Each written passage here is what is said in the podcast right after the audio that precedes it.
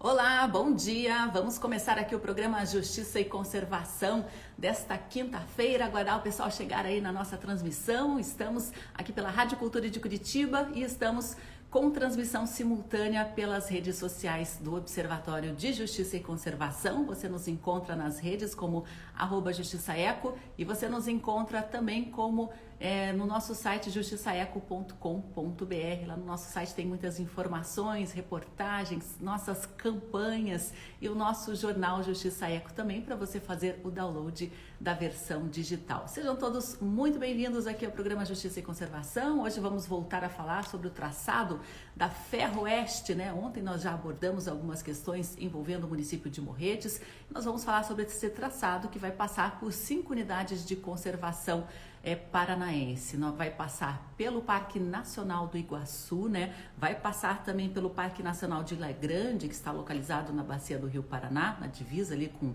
Paraná, Mato Grosso do Sul, e está sobre o arquipélago fluvial de Ilha Grande. Vai passar também pela APA de Guaratuba, área de proteção ambiental de Guaratuba, que engloba todo o município de Guaratuba e também parte dos municípios de Matinhos, Tijucas do Sul, São José dos Pinhais e Morretes. Além disso, o traçado da nova Ferroeste vai passar pelo Parque Nacional Guaricana, criado para proteger remanescentes é, né, remanescentes de Mata Atlântica. E houve uma reunião esta semana, né, para informar a comunidade, esclarecer dúvidas também a respeito do traçado dentro do Parque Nacional Guaricana. E hoje a gente vai receber aqui a Marielle Muciato Xavier, ela que é analista ambiental do ICMBio e chefe do Núcleo de Gestão Integrada NGI do ICMBio Curitiba. Marielle vai explicar para a gente aqui né, o que, que ficou decidido nessa reunião, quais foram as principais dúvidas e questões apresentadas pela comunidade e que envolvem né, a gestão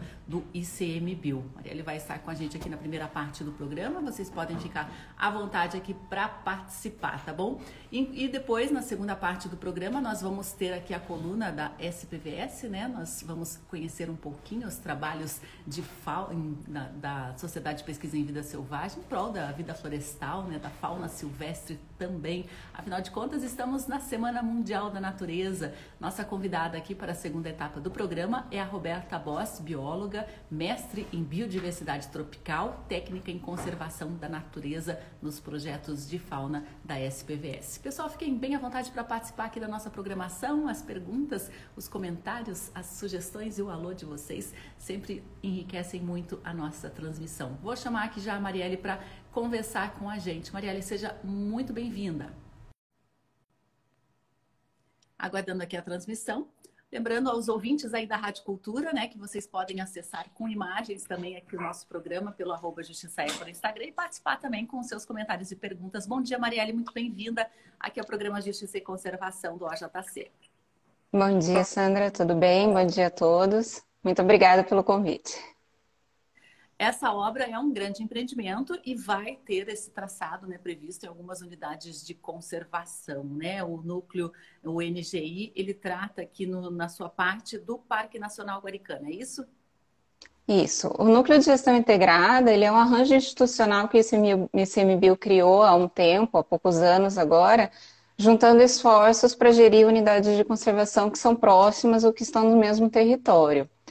É, o Núcleo de Gestão Integrada do ICMBio em Curitiba cuida do Parque Nacional Guaricana, que fica na Serra do Mar, e também da Floresta Nacional de Assungui, que fica na região metropolitana de Curitiba, ali em Campo Largo.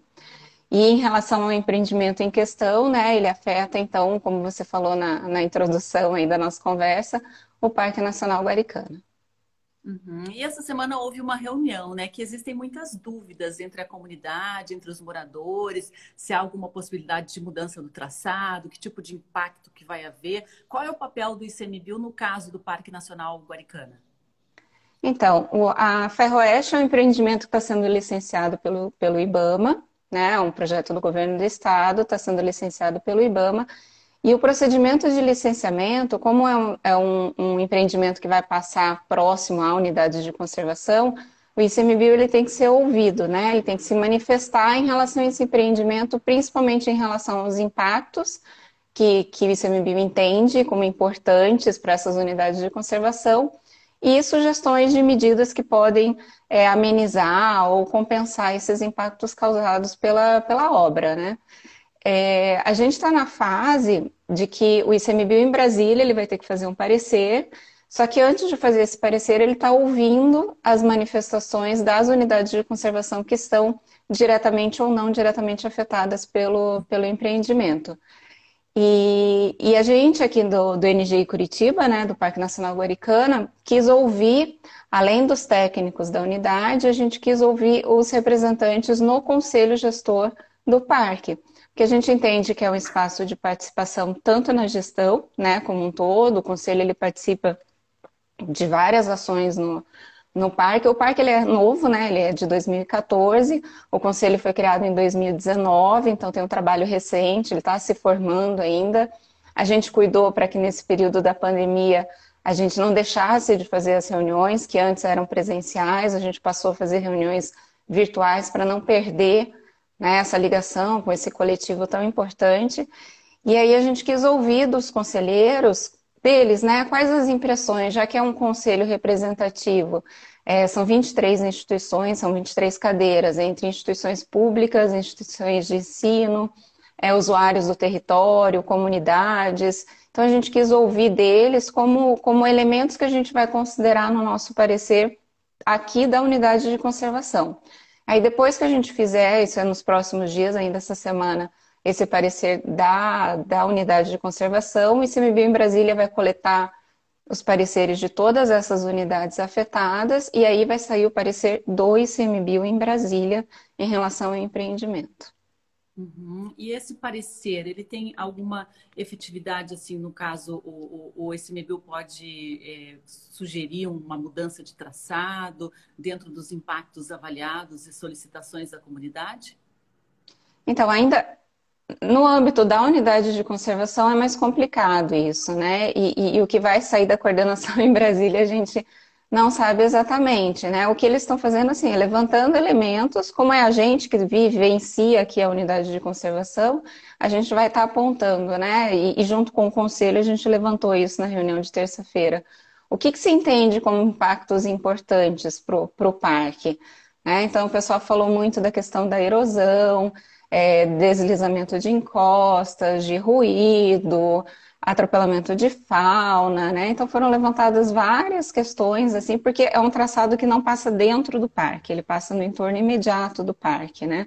A gente ainda não tem o plano de manejo, mas a gente está em processo de elaboração desse plano de manejo. Acho que até o final do ano a gente está com o documento pronto. E esse processo a gente também escuta o conselho, escuta a sociedade. E aí são a gente entende que as pessoas que, que vivem melhor ali a região é que sabem, que vão saber dizer né, quais são esses impactos, quais são as preocupações. Então a gente está nesse, nesse momento de levantar essas informações, né? Não tem, a gente não tem como é, propor uma mudança de traçado, a gente aqui ainda não, né? A gente não sabe como isso vai dar, vai dar adiante. E o parque, quando ele foi criado, é, ele tinha uma proposta de, de desenho que num momento de escuta, de estudos, né, de, de, de, consultas a outras instituições e também as comunidades, ele teve uma mudança, uma pequena mudança nesse traçado, nesse desenho, pensando exatamente, né, porque alguém levantou nesse processo que teria esse empreendimento, possivelmente esse empreendimento, e então houve um recuo, né, uma mudança, não é uma perda, mas houve uma mudança de desenho do parque para que esse empreendimento não passasse dentro da unidade de conservação, ele passa no entorno próximo. Então não foi uma questão assim que o parque foi reduzido para a passagem da Ferroeste. Houve já questão no início da criação para evitar um conflito, né, de, de desse traçado passar dentro, que seria muito mais complicado daí a situação. Isso, porque o melhor num processo de criação de unidade de conservação é isso, né? Quando a maioria, né, se não todos os envolvidos são ouvidos, colocam ali, olha, tem, tem uma comunidade ali, ou aqui pode vir um empreendimento, ou ali, sabe, para a gente poder ajustar, ou ah, uma área que, que pode ser importante para a conservação está fora, vamos puxar ali. Então, esses ajustes, eles são naturais. Né? A gente não, não classifica como uma perda, mas sim como um ajuste de desenho, que, que no meu entendimento foi bom, né? Porque poderia causar um conflito maior, ou quem sabe até prejudicar a criação do parque nesse, naquele momento, né? Então foi uma negociação dentro do que naturalmente acontece nesses processos de, de criação de unidades de conservação. E dentro desse processo, né, dos conselhos também, quais são as oportunidades de, de, de, participação realmente da comunidade que é a maior interessada, que vive ali naquela região? Então, o, o, a lei do SNUC, que é o Sistema Nacional de Unidades de Conservação, prevê que todas as unidades de conservação têm que ter o seu conselho, conselho gestor. É, e a gente entende, o ICMBio entende esse conselho como um espaço legítimo de participação da sociedade. É por isso que tem todo um cuidado na hora da gente organizar essa participação, identificar quem são as instituições, as comunidades, as pessoas. Ocorrem até processos formativos com educação ambiental, para preparar as pessoas para ocuparem esse espaço, para nos preparar para ocupar esse espaço, né? porque os espaços participativos eles estão aí e cabe a gente ocupar. É, o que a gente conversou bastante na reunião de terça-feira, que foram, né, a gente tinha três objetivos principais assim para essa reunião. Foi uma reunião extraordinária, ela não estava prevista é, para o conselho esse ano ainda, que o conselho de Guaricana tem três reuniões durante o ano, normalmente uma em março, uma em junho e uma em outubro, novembro. É, e a gente achou por bem chamar uma reunião extraordinária com pauta única, né, para falar dessa manifestação que a gente teria que, que a gente tem que produzir para mandar para o ICMBio.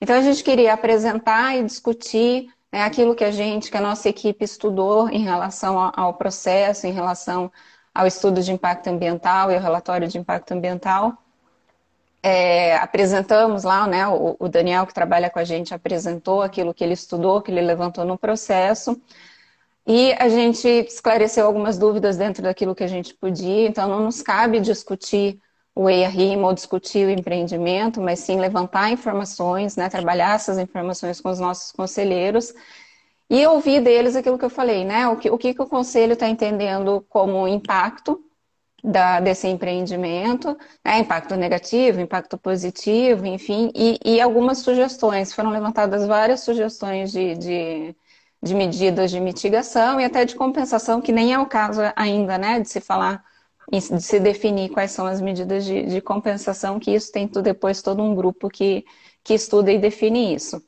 E também a gente quis é, trazer dentro daquilo que a gente levantou quais são as oportunidades de participação das pessoas ainda nesse processo. É, então, o conselho a gente ouviu para esse parecer da unidade de conservação. Agora, o conselho criou um grupo de trabalho formado por, por alguns conselheiros, né? É, Observatório de Justiça e Conservação, Rede para Unidade de Conservação, SPVS, é, Ciclo Iguaçu, enfim, outras pessoas que quiserem participar, o próprio ICMBio, a gente tem, vai ter dois analistas ambientais ali participando, para criar, assim, daí uma manifestação do conselho para ser enviada para o ICMBio, para o IBAMA e para quem esse grupo decidir enviar. Então, esse grupo vai ter um trabalho aí até dia 12 de abril, que é quando tem a próxima plenária do conselho, para levantar informações, é, buscar né, técnicos, buscar os comunitários, o que estão entendendo, e aí sim vai sair uma manifestação do Conselho do Parque Nacional Guaricana. E fora isso, ainda tem as audiências públicas, né? O IBAMA está com uma agenda aí de chamamento de, de, audiências públicas, que se não me engano é até dia 4 de, de abril, e pelo que eu vi nas notícias, aí essas audiências serão a partir da, da segunda quinzena de, de abril. Então, isso que a gente trouxe, né? Existem esses espaços e a gente precisa ocupar esses espaços e eu acredito que esses momentos de audiências públicas eles vão ser bastante importantes para várias preocupações, né? Eu ouvi ontem a live com, com a Adriana, lá a comunidade de Morretes, e é isso, né? Eu acho que tem que aproveitar esses momentos para levantar, para discutir, para buscar informação, porque quanto mais informação e conhecimento a gente tem, melhor a gente vai estar preparado para essas tomadas de, de decisão, para essa participação.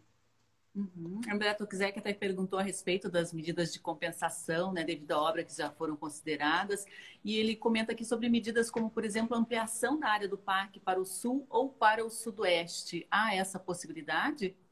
Hum, não sei, a gente não, não pensa em, em, em, mexer em limite do parque, a não ser em questões muito específicas que já estão acontecendo na região de Castelhanos, ali uma discussão que comunidades acabaram ficando, comunidades, não, as propriedades acabaram ficando dentro do parque, mas não, não sei, né? Não, não tem uma linha nesse sentido de ampliação ou de diminuição do parque. A gente está a gente está bastante preocupado em tentar diminuir mesmo esses impactos negativos que porventura o, o empreendimento vai causar.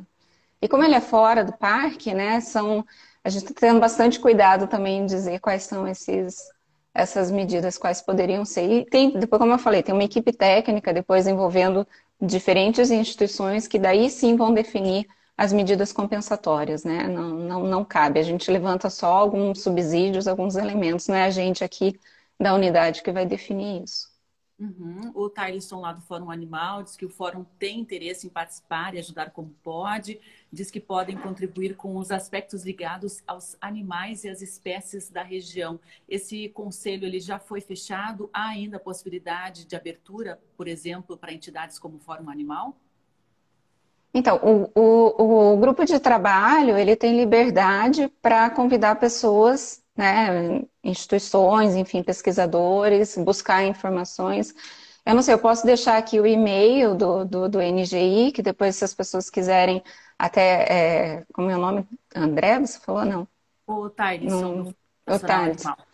Pode mandar um e-mail para a gente, a gente encaminha para esse grupo de trabalho. Quem está coordenando o grupo de trabalho é o, o Douglas, da Rede para a Unidade de Conservação.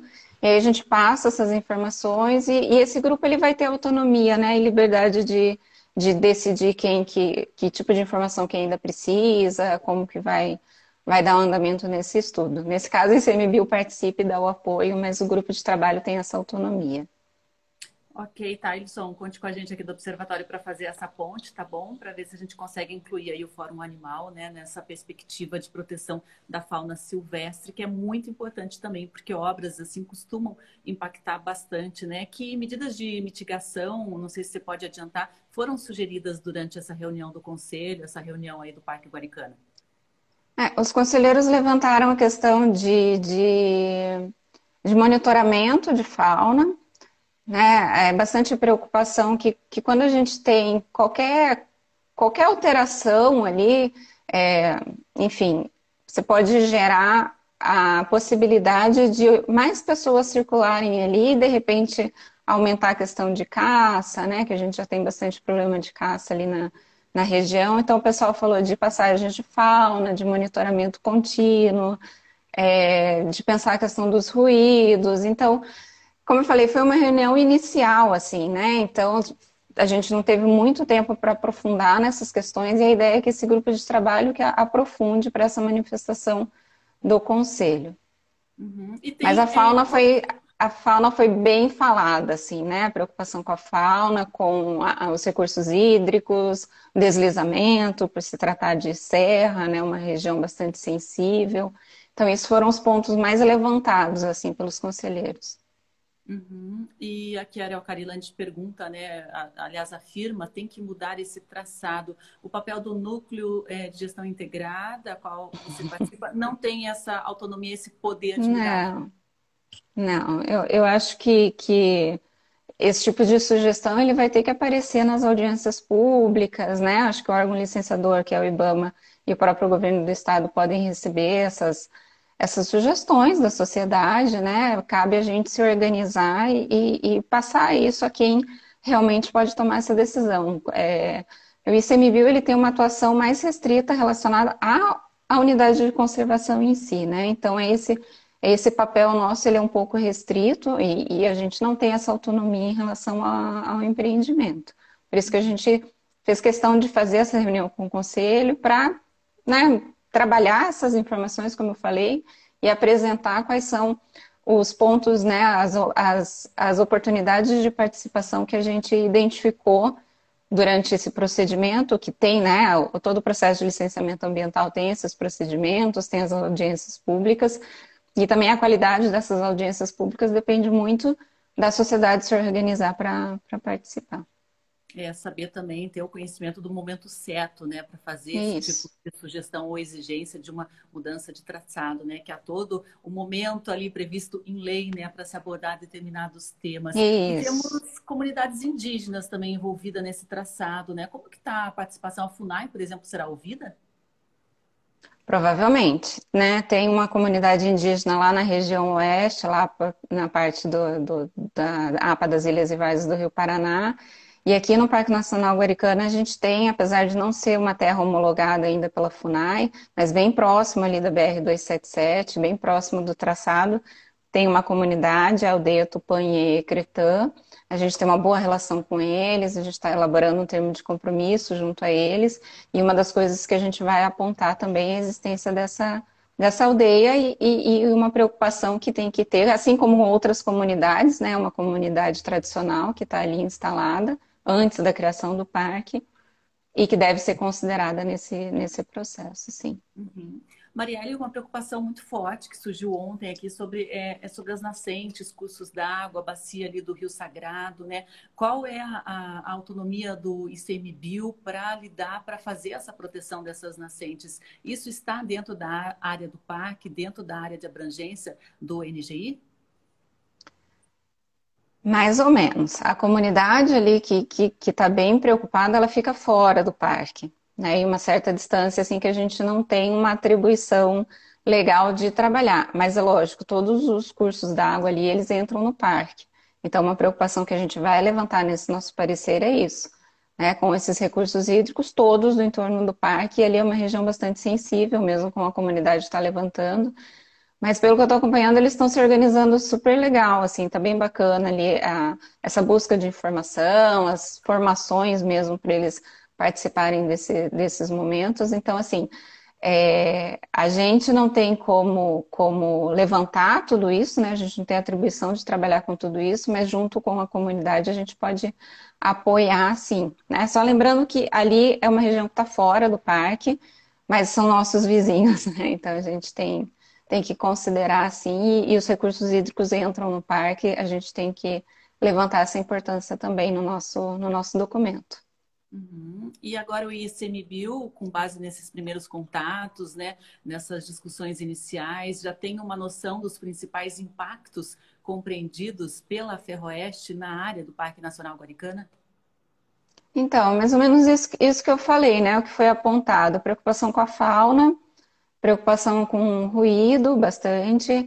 É, a gente vai pedir um cuidado, assim, porque tem a, a, o período de instalação da obra, que gera né, uma movimentação um pouco diferente depois da, do momento que ela já vai estar funcionando, vai estar sendo operada. É, essa movimentação de pessoas durante a obra, principalmente, a questão de erosão, de deslizamento. Então, esses são os principais pontos que estão sendo estão sendo levantados, né? Preocupação com as comunidades, então ali, principalmente a comunidade do Rio Sagrado e a comunidade indígena, que estão ali muito perto do, do empreendimento. Então, esses pontos que a gente, que a gente vai levantar. E assim, a gente tem acesso ao projeto, a detalhes do empreendimento? O grupo de trabalho vai ter esse tipo de informação? Sim, essas informações elas são públicas, né? Então, é, quem ainda não tem, as instituições que ainda não têm acesso, tem que solicitar ao IBAMA, que é o órgão licenciador, acesso a esses, a esses documentos. Eles são públicos, né? Eles têm que ter, sim.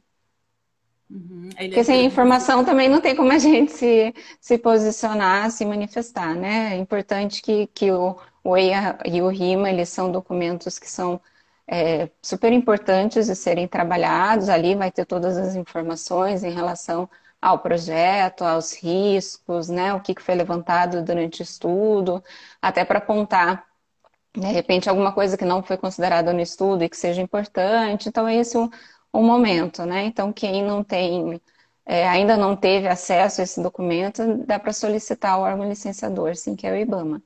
Uhum. Esse projeto, né, ele veio de cima aí do governo federal. Né? Eliane pergunta se quem fez esses traçados conhece a região, a importância dessas áreas para a região. Então, é um, governo, é um projeto do governo do estado do Paraná, né? não, é, não é do governo federal.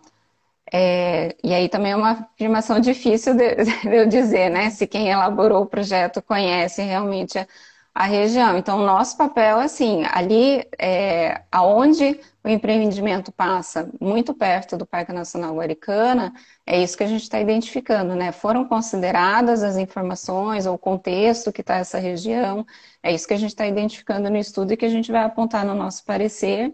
E também o que o conselho vai fazer na, na manifestação, né? Olha, de repente esqueceram um rio importante, ou uma entrada importante, então, assim, é isso que tem que ser ter observado. Esse estudo ele considerou realmente o contexto, né? Então cabe a, quem vai analisar a gente no, no, âmbito do Parque Nacional Guaricano, o conselho no âmbito do conselho, as comunidades no âmbito das comunidades, e apontar ali, ó, esqueceram tal coisa, ou ah, será que não seria bom considerar outra questão? Então é, é nesse momento, assim, né?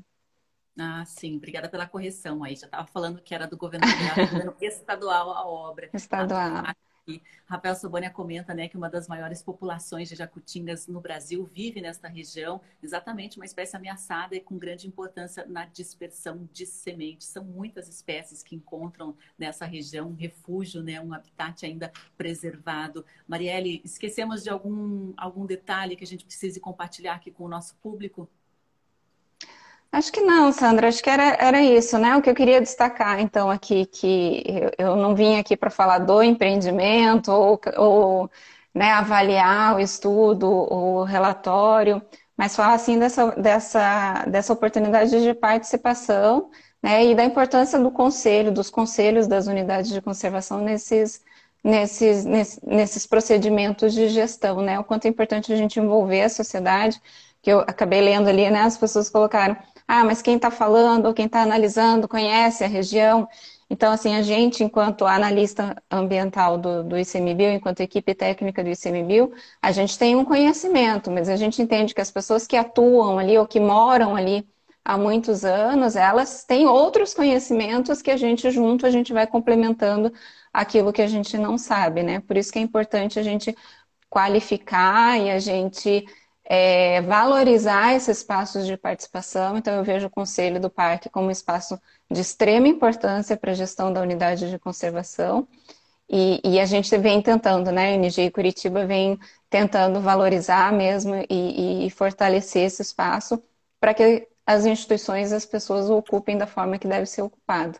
Não adianta só estar tá lá na lei que tem que ter, né? A gente tem que valorizar e a gente tem que ocupar esses espaços. E quando surge uma manifestação nesse sentido, então a gente é, aproveita isso né, para fortalecer esse coletivo, assim como a elaboração do plano de manejo do parque também está sendo uma oportunidade de muito aprendizado, tanto para a equipe técnica quanto para os conselheiros de estudos, a gente conversa muito, a gente estuda muito, a gente está visitando muitas comunidades, então é, é, é, essa, essa atuação conjunta, né, uma gestão compartilhada desses espaços que não, não são do ICMBio, eles são da sociedade como um todo.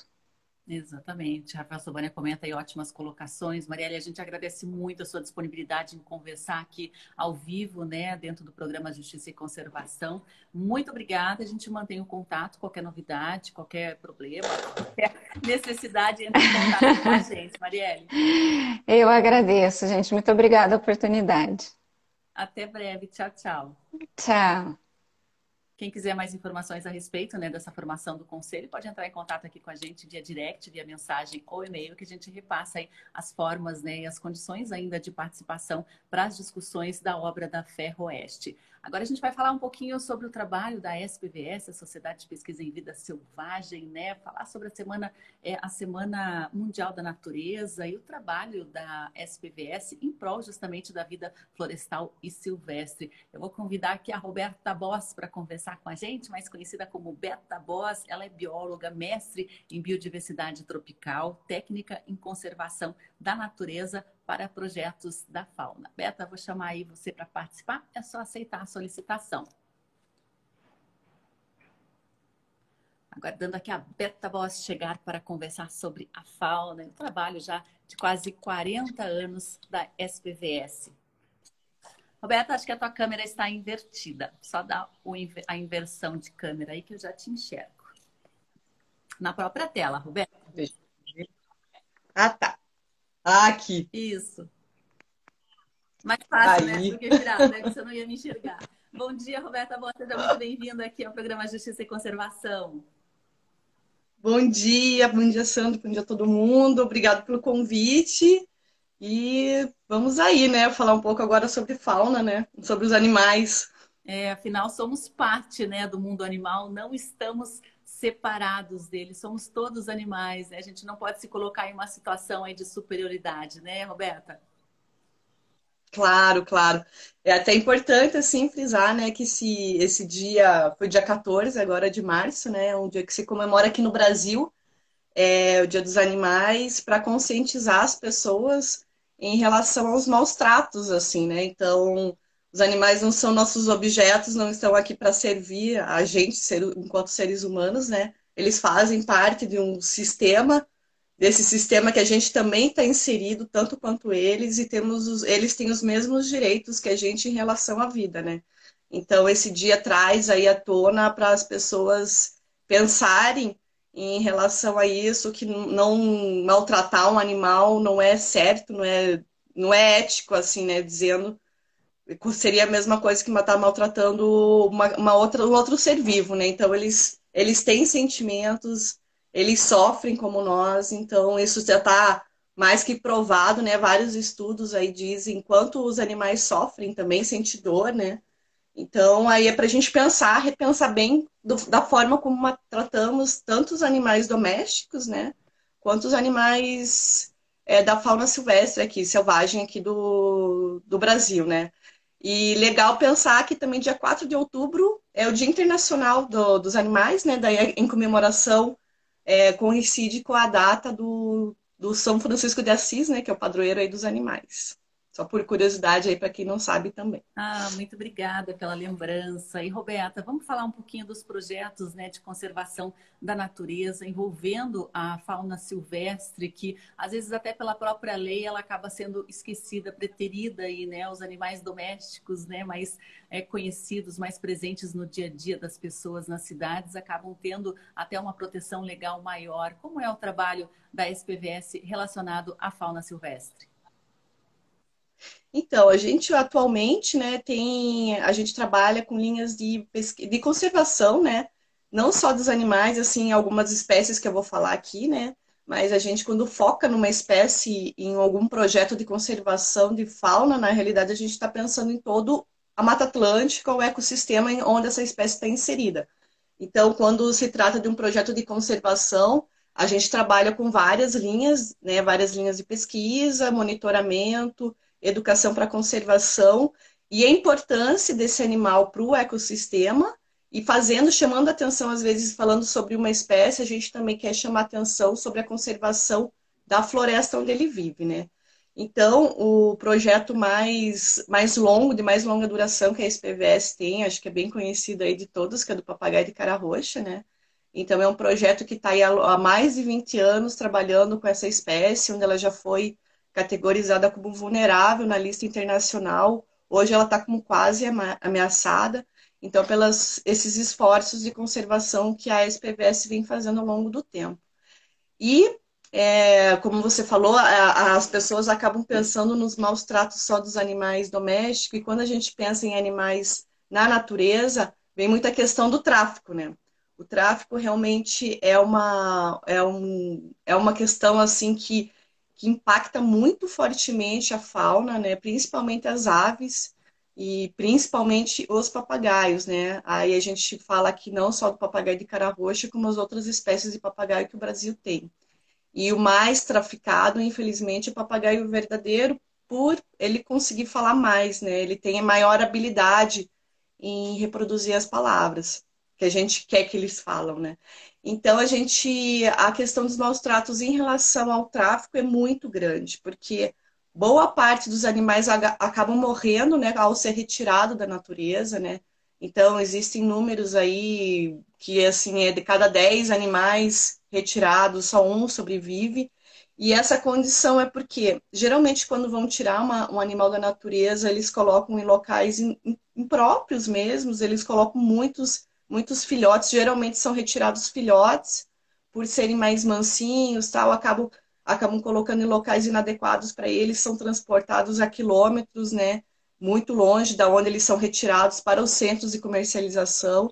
Então, geralmente são nas capitais que esses animais são comercializados de forma completamente inadequada. Então, muitos acabam morrendo. É, e não só aves aqui, também é, alguns primatas são traficados, né? Então, às vezes colocam, dão alguma substância para o animal ficar mais mansinho, mais tranquilo, e nessa podem matar esses animais. Então, o tráfico em relação à fauna silvestre, assim, é a questão mais impactante em relação aos maus tratos, né? Porque, geralmente, para se chegar à casa da pessoa que, às vezes, não tem nem ideia do que acontece, desde que o animal é tirado da natureza até chegar na sua casa, o quanto esses animais sofrem e, e morrem, né? Muitos acabam morrendo. Então, daí, em relação aos projetos, além do papagaio de cara roxa, que é esse que eu falei por primeiro, nós também, a partir de 2017, também estamos trabalhando com papagaio de peito roxo, que é outra espécie de papagaio que ela tem uma, uma área de distribuição maior, assim, né, que o papagaio de, de cara roxa, mas ele é mais ameaçado que o cara roxa atualmente, né? Então, ele, ele ocorre em florestas de araucária, principalmente, né? Ele tem uma relação muito próxima à floresta de araucária. E como a floresta de araucária está ameaçada, então pense, né? Essa espécie também de papagaio acaba ficando muito impactado por conta da diminuição da floresta em bom estado de conservação, né? Então, ele também sofre com a questão de tráfico de animais. Então, a gente trabalha com essa espécie, também vem trabalhando com ela. É, daí também trabalhamos com o, o mico caiçara, que é o mico-leão de cara preta, que é uma espécie que ela não sofre muito em relação ao tráfico. Assim, a gente não tem muitos relatos em relação a isso, mas é uma espécie que ocupa uma região muito restrita da Mata Atlântica, né? Uma espécie muito endêmica, assim, é quando a espécie ocorre só num lugar muito em particular, é o caso do mico-leão. E ele, apesar de ser um primata, né? Um macaquinho, ele foi descoberto há 30, em 1990, né, ele foi descrito. Então aí a gente percebe também a importância de manter a floresta em pé, porque quanto menos se espera, a gente consegue ainda, é, vira e mexe, são espécies ainda são descritas, né, que são espécies que a gente ainda não, não conhece. Então a gente vem trabalhando com, essas, com essa espécie também a partir de 2018. E atualmente também uma outra espécie que a gente vem trabalhando aqui, que é uma espécie bem emblemática aqui para o estado do Paraná, que é a arpia. Então, é uma espécie topo de cadeia e a gente vê que é uma espécie também que precisa de áreas muito grandes de floresta conservada. Então, aqui é um bom exemplo de como a gente conseguir manter, conservar uma espécie, né? É, ter uma espécie de, desse porte, é, a gente consegue é, conservar florestas em grandes áreas porque são a, é uma espécie que precisa de área muito bem conservada e áreas grandes de floresta. Então a gente vem trabalhando com essas quatro espécies, assim, Sandra, principalmente. Que legal! E como que você caiu aí na biodiversidade tropical, Beta? Conta um pouquinho o que te levou a trabalhar com a fauna silvestre. Então, eu desde no comecinho da minha graduação, né, eu fiz biologia aqui na PUC, há muito tempo atrás, né, não vou entrar em detalhe de tempo, Mas logo no segundo ano da faculdade, eu gostava, sempre gostei assim de tudo, né? Natureza. Quando eu entrei na biologia, assim, eu é, não sabia assim qual exatamente qual linha eu ia trabalhar, porque a biologia envolve área muito grande de conhecimento, né? É, mas sempre gostei muito de natureza, gostei sempre muito de mato, né? E sempre gostei muito de animais, assim, sempre fui apaixonada por animais. E até no comecinho, quando eu entrei no primeiro ano, eu é, fui tentar estudar cobra, répteis, assim, né? Mas vi que não era muito a minha, assim, muito a minha praia. Daí, um, através de uma amiga minha que, que falou da SPVS, ia ter uma reunião com estudantes, que na época tinha muito voluntário a SPVS, ainda tem, né? Mas na época estava tendo, abri, tava abrindo vagas, assim, para voluntários, e daí eu fui conhecer a SPVS, conheci a Tise, né? Que é a coordenadora do projeto Papagaio de Cara Roxa até hoje.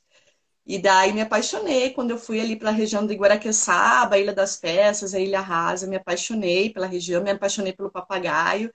E daí ali começou, assim, né? Eu comecei com estágio, aí eu comecei a trabalhar com o papagaio, depois que eu me formei, eu fui trabalhar em outros projetos de conservação com psitacídeos, né?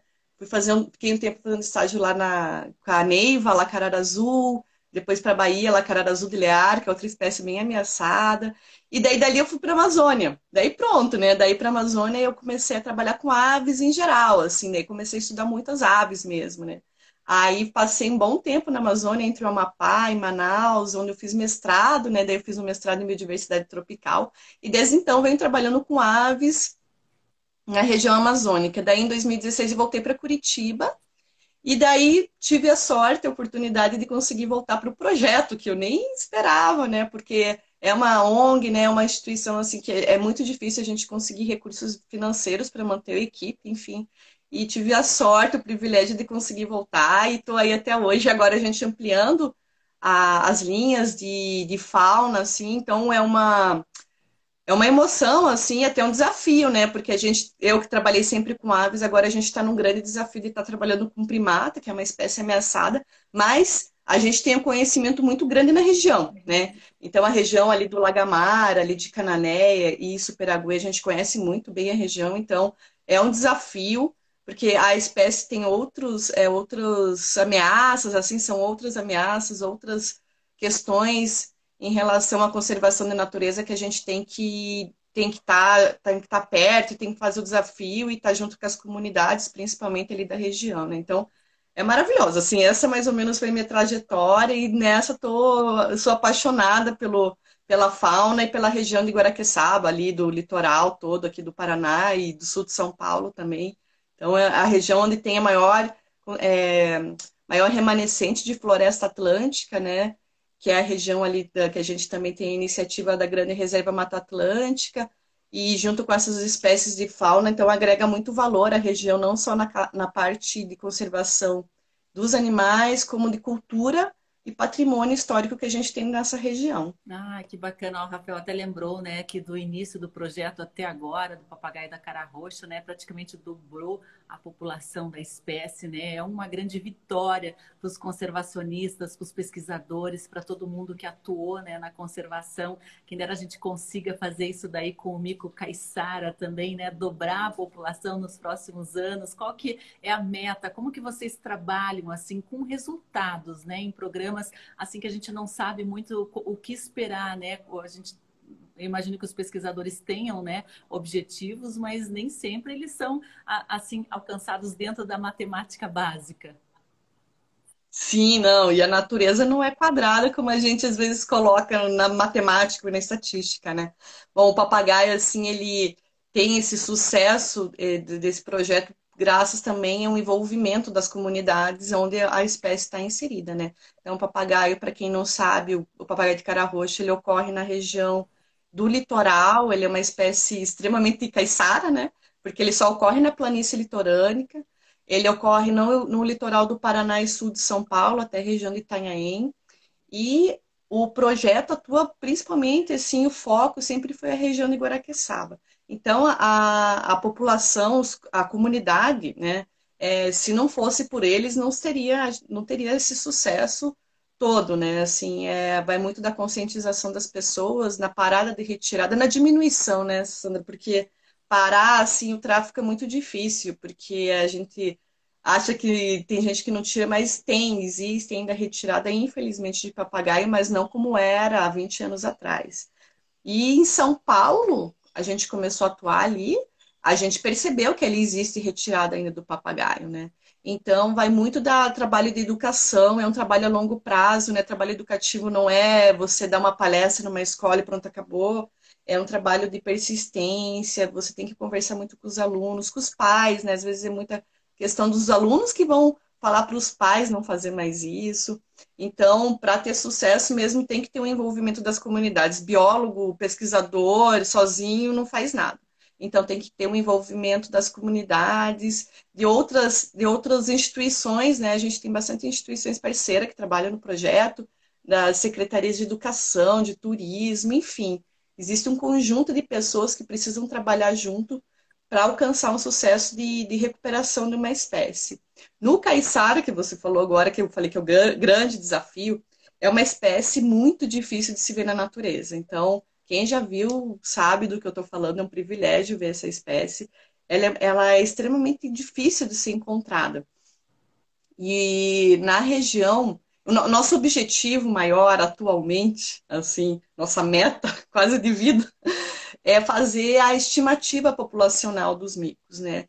Porque a último, o, teve estudos, assim, o último estudo que teve foi 2011, que foi a Gabriela que trabalhou lá, fez o doutorado comigo, trabalhou com radicular ali na, no Superagui.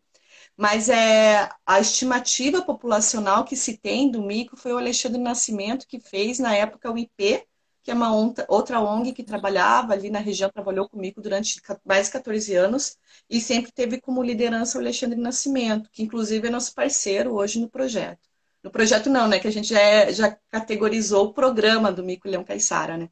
Então, ele fez a última estimativa, ele contou em 2001, 2002, para você ter uma ideia, publicou o artigo em 2011. Então, na época, foi estimado em 400 indivíduos. É uma estimativa, né? Veja que o mico, assim como outros primatas, é muito difícil fazer, ainda mais aqui na região de Mata Atlântica, que é uma região que tem muita montanha.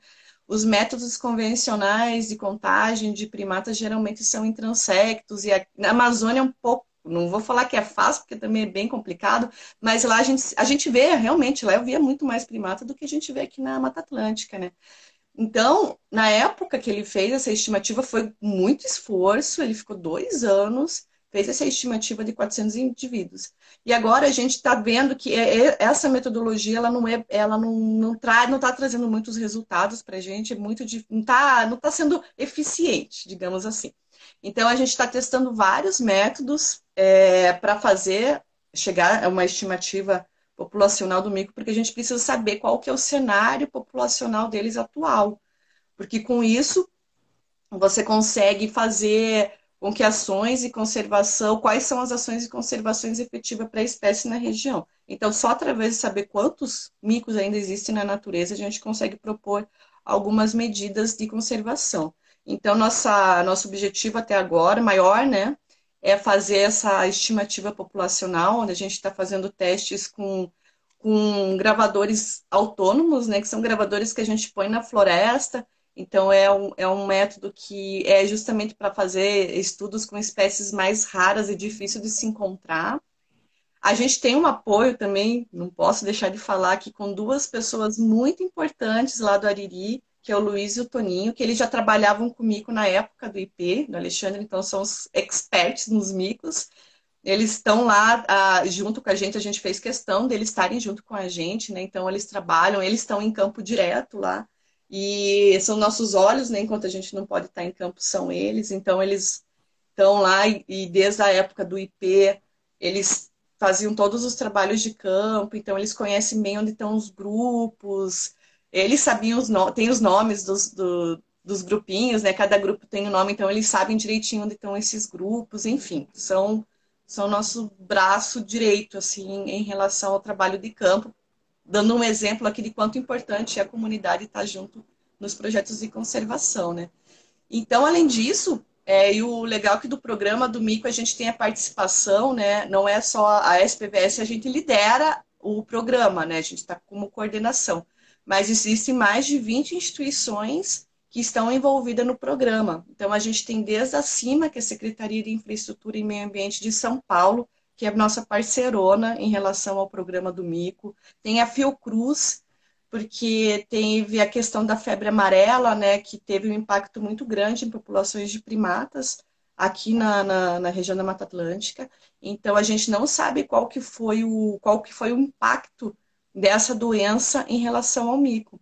Então a gente tem um grupo que trabalha com essa parte de saúde única então, daí a importância de estar a Fiocruz, né, que tem, a gente tem uma parceria muito grande com eles. Tem o pessoal do Zoo de São Paulo, enfim, tem uma porção aí de instituição, né? não vou ficar falando uma outra, senão vou ficar até amanhã aqui falando das instituições. Mas a gente tem uma parceria, então, o envolvimento de várias instituições e pesquisadores que trabalham junto com a gente e a gente sempre propõe, sempre, a gente sempre se reúne e vê qual que é a melhor estratégia para a conservação do mico no cenário atual porque além da questão da febre amarela, que eu falei para você que tem um impacto, a gente não sabe qual é o impacto que causou nas populações de mico, a gente tem os eventos extremos climáticos que também é, impactaram a região no final de 2018. Então, teve uma grande chuva com fortes ventos e rajadas lá, que para você ter uma ideia, é, é, nossa, fez uma grande, teve uma grande derrubada de árvores, assim, impactou em quase 2 mil hectares na região do Mico, que já é uma área bem pequena.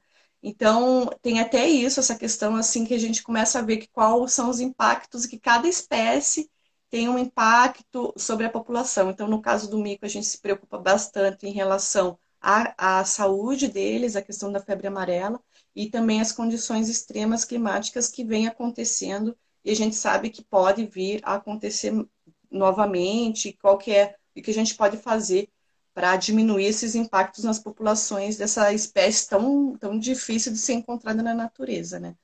Então, por aí vai, assim, né? tem a parte de educação também, como eu falei, que é, daí é fundamental para todas as espécies que a gente vem trabalhando também. É, temos aí a participação do pessoal da SPVS em peso, Reginaldo Ferreira está dando um abraço aqui, Cezê Rafa também está comentando belo e importante trabalho. A Eliane, né, ensinando crianças, se colhe resultados. O Rafael Subania comenta que viu três indivíduos, o Mico Caissara no Cebuí, foi muita sorte. É muita sorte mesmo. Você já deve ter o olho treinado, aí você consegue ver os macaquinhos, que tamanho que eles são? Eles são pequenininhos, assim, eles são... É, os, os leontoptecos, né, que é o gênero do mico, acho que no Brasil a gente tem quatro espécies, né? Então, o, o mico, tem o mico-leão da cara preta, que é esse nosso, eles são todos do mesmo tamanho, né? Então, eles, eles pesam até mais ou menos 600 gramas, sim, assim. Sim. Só para vocês terem uma ideia do tamanho deles, né? Então, a gente, só para todo mundo saber, quem está assistindo, a gente tem um mico aqui que ocorre nessa região aqui do Paraná e São Paulo. É, tem o mico-leão dourado, que é o primo mais conhecido aí, né? Ele é onde tem um projeto também muito de longo prazo aí com, com, com resultados impressionantes, assim como melhorou a população dos micos dourado, graças aos esforços do pessoal do projeto lá do, do Dourado. Aí a gente tem o mico-leão da cara dourada, que ele vive no Nordeste, nas florestas ali da Bahia.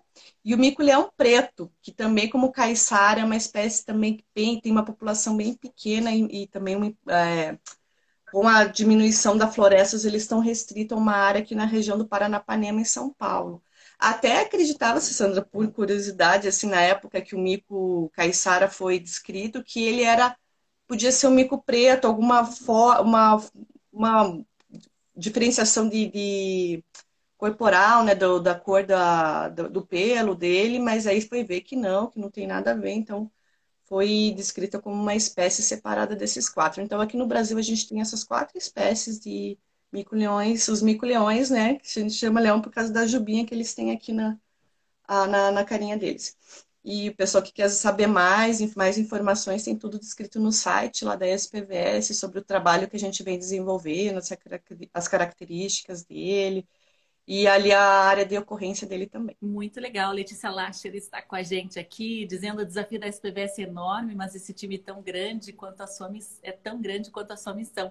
Roberta, parabéns pelo trabalho. A Grande Reserva precisa de trabalhos assim. Deseja sucesso aí a Letícia Lacher. E a gente agradece muito a sua participação aqui, Roberta. Parabéns pelo trabalho. Siga aí em frente nessa, nessa jornada de proteger a nossa fauna silvestre e o habitat desses animais tão especiais que têm os seus direitos, né? Tem o direito a um habitat, a uma floresta bem preservada. Muito obrigada e parabéns aí pelo trabalho de toda a equipe da SPVS e dos parceiros. Tá, muito obrigada. Lembrando né, que a gente fazendo a conservação de uma espécie, a gente está protegendo a natureza, a floresta, e protegendo a floresta, a gente está protegendo o nosso bem-estar também, porque é através da floresta que a gente tem água, que a gente tem um clima adequado para a gente viver. Então, através de uma espécie, a gente consegue proteger a floresta, que nos protege também a estar aqui no, no planeta, né? Que sem floresta a gente não consegue sobreviver. É, Cuzumvero diz aí, fauna amada, né? William Simeone comenta aí, parabéns a todos e a todas da SPVS pelos programas incríveis. A gente também parabeniza, né, pelos programas, pelos resultados e pelos esforços, né, que não são poucos. Muito obrigada a todas que participaram. Amanhã, sexta-feira, né, dia da nossa coluna de história com o professor Renato Mocelin. Sejam todos muito bem-vindos aqui à nossa transmissão a partir das 8 horas da manhã. Até mais, Roberta Voz. Bom trabalho aí durante essa quinta-feira. Até mais. Até mais. Tchau, tchau. Valeu, obrigada. Tchau.